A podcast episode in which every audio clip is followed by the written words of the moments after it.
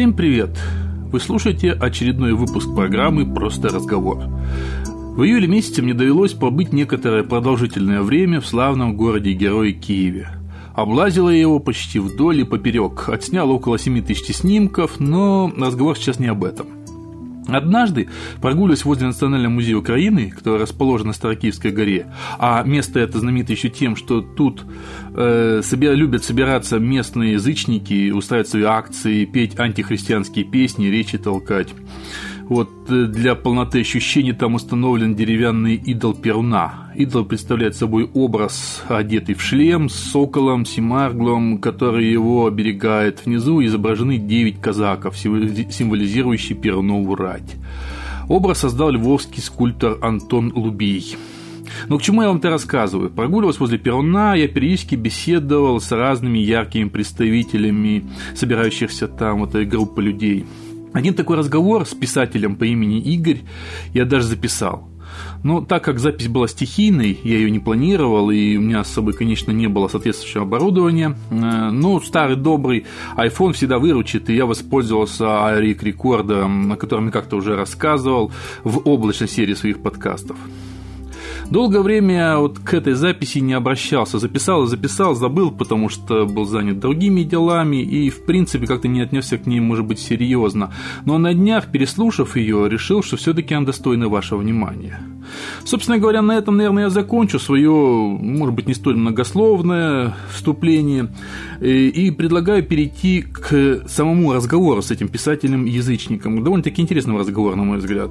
А и, кстати, еще на что обратите внимание, на финал нашего разговора. Когда мы прощались, я ему сказал «спасибо за разговор». Ну, кто знает происхождение слова «спасибо» от слова «спаси Бог», от двух слов «спаси Бог». Вот, я сказал ему «спасибо за разговор» и получил молниеносный ответ – «Меня Бог не спасет», — сказал он гордо, продемонстрировав нагрудный языческий знак.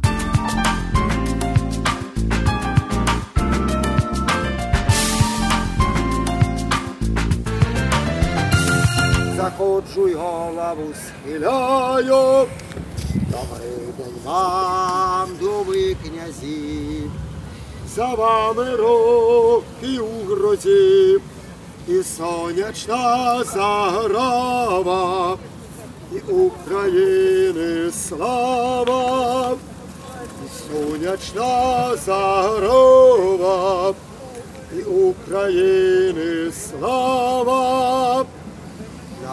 Як таким шугам, Вави пару нові дерева, Озвався баритон Пугач.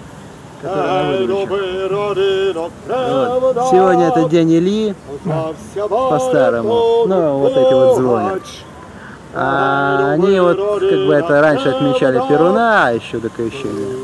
Но между тем, вот этот вот Илья, это реально исторически, это Илья Муромец, который похоронен в Киевской лаве.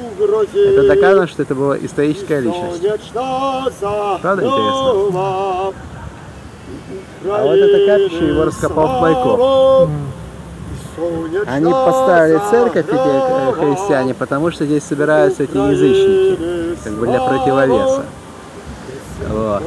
Значит, там э, на Будубичах стоит этот идол Чура, это бог домашнего очага, и Семаргова, и Перун. А они там собираются, потому что там выбросил этот, во-первых, идол Перуна, его выбросили киевляне гости кричали «Будубай Боже, Будубай Боже!» А во-вторых, потому что там собирались э, э, киевляне, которые таки не приняли э, крещение, они ушли в разбойники. И они грабили проезжающих на Выжгород. Там до сих пор вот эта вот трасса проложена. И когда вот этот вот э, князь Владимир, э, ну их развелось разбойников, эти христиане, они обратились, чтобы он их умял, он, и ответ князя великолепен, боюсь греха. Я сейчас объясню, зачем он это сделал. Просто можно отойти.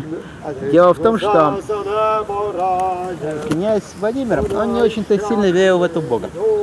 То, что вот якобы он был не знаком с этой идеологией, это все измышление историка. В действительности вот эта вот княгиня Ольга, она, если не крестила Асколь этого Ярополка, Владимира и другого его брата, то она их однозначно познакомила с христианством. И он, в принципе, ко всему этому относился иронически.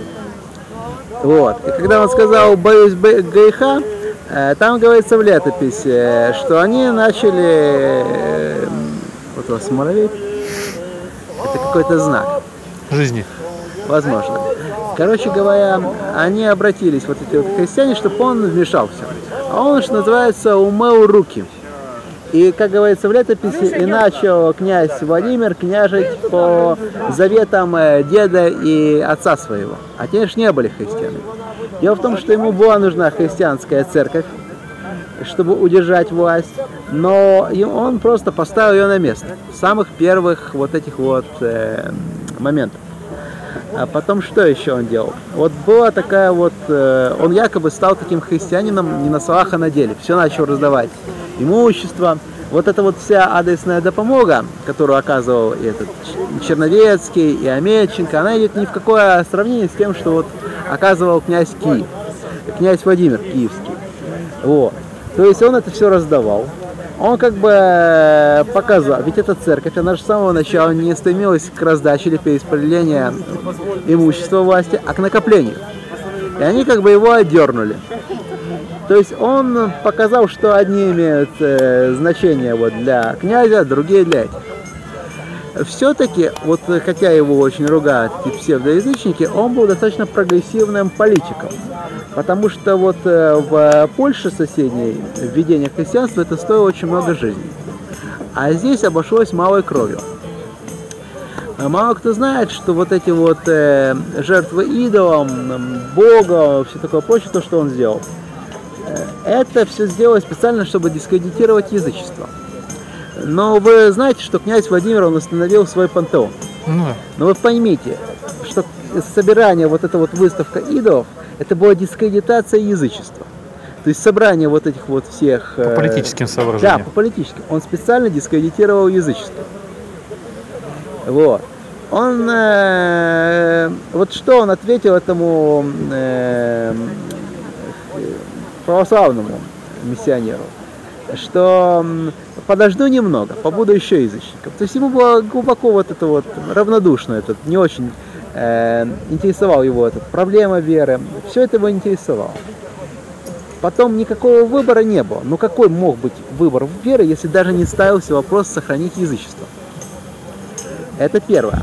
А второе, ну какой мог быть выбор веры, если болгары были э, православными, если Византия была православной, то есть ближайшие партнеры. А насчет вот этого, э, э, кого он послал вы- выбрать э, веру? Умнейших людей. А кого мы называем умными людьми? Ученых? Нет. Андрей, умными людьми мы называем тех, кто с нами соглашаются. М. И он Ну, послал... это политики так называют людей умных. Нет, все мы. Мы называем умных людей, Андрей, только теми, кто с нами Кто с нами не соглашается. спорит, да? Да, с нами соглашается, кто поддерживается нашей точки зрения. И когда человеку говорят, ну ты же умный человек, А, это вот так же обман, чтобы он согласился с заведомо невыгодное ему положение. Кто были волхвы? Умные люди. То есть люди, которые были согласны с князем. Почему? Давайте отойдем, потому что я говорю о многих вещах. Вот. Это как бы мой долг рассказывать. Вот. Ведь кто были волхвы? Умные люди. Люди, которые были согласны с князем. И кого они отправили в жертву? Кого хотел князь? Почему был именно вот этот вот вояк и его сын? Потому что он знал, что они устроят бучу. Почему была вообще эта жертва? Ведь война же закончилась. Война, жертвы приносят Богу войны перед войной и во время войны, но никак не после. Зачем? Это все было специально, вот эти вот жертвоприношения, чтобы дискредитировать язычество. Он ожидал, что киевляне возроптают, и говорят, ну вы же сами хотели, чтобы я сбросил. Ведь поэтому и не было здесь такого э, отпора, в отличие от Новгорода. В Новгороде это был свободный город, там были и варяги, там издавна были и христиане. Ведь это ж э, там правил, Влади- э, правил бра- э, дядя этого князя Владимира Добрыня Никитич. Добрыня Никитич это тоже реальное историческое лицо. Вот. Он там посек вот этих вот идолов, было такое крещение. Ведь выражение крещение огнем и мечом, есть такая песня Ай. Откуда? Есть такое, как говорили новгородцы, Владимир крестил нас с крестами, вернее, Добрыня крестил нас мечами, а путята огнями.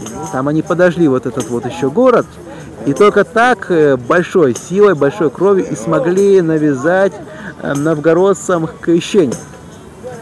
Даже христиане, часть из них, приняла борьбу против этой вот идеологии. Они даже сами не понимали, против чего они борются, против чего они боролись.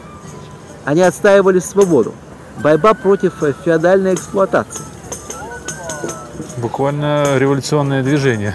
Нет, борьба за, за вот это вот, э, за сохранение свободы.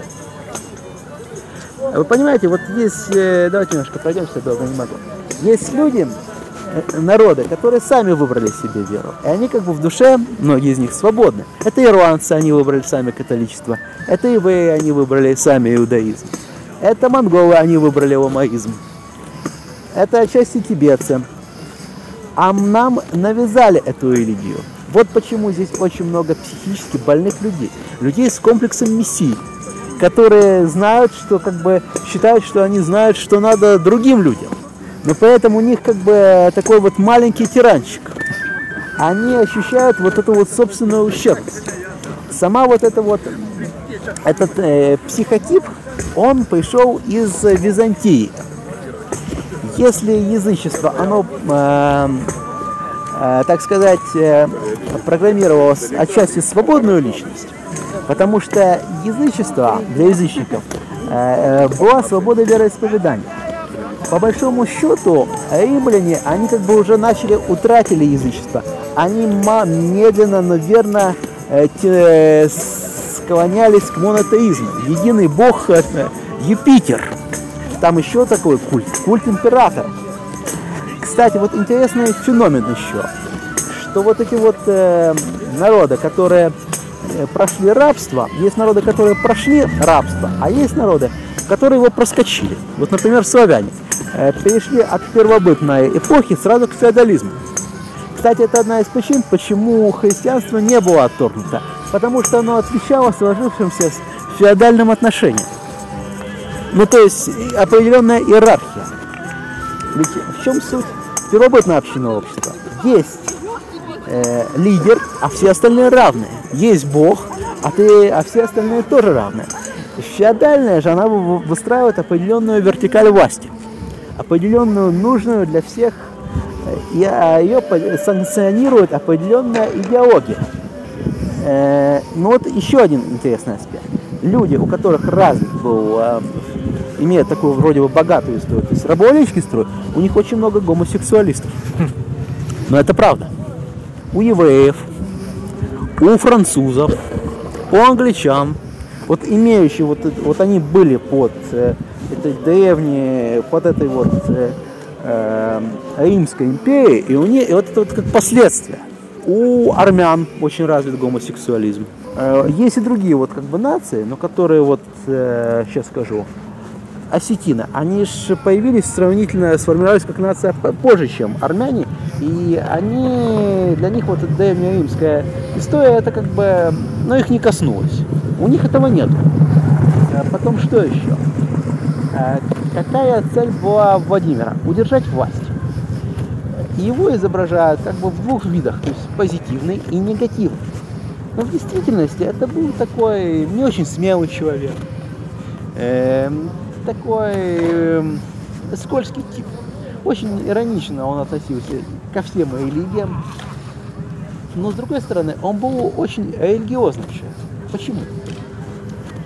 Человек, э, живущий э, в эпоху феодализма, не может быть э, э не религиозным.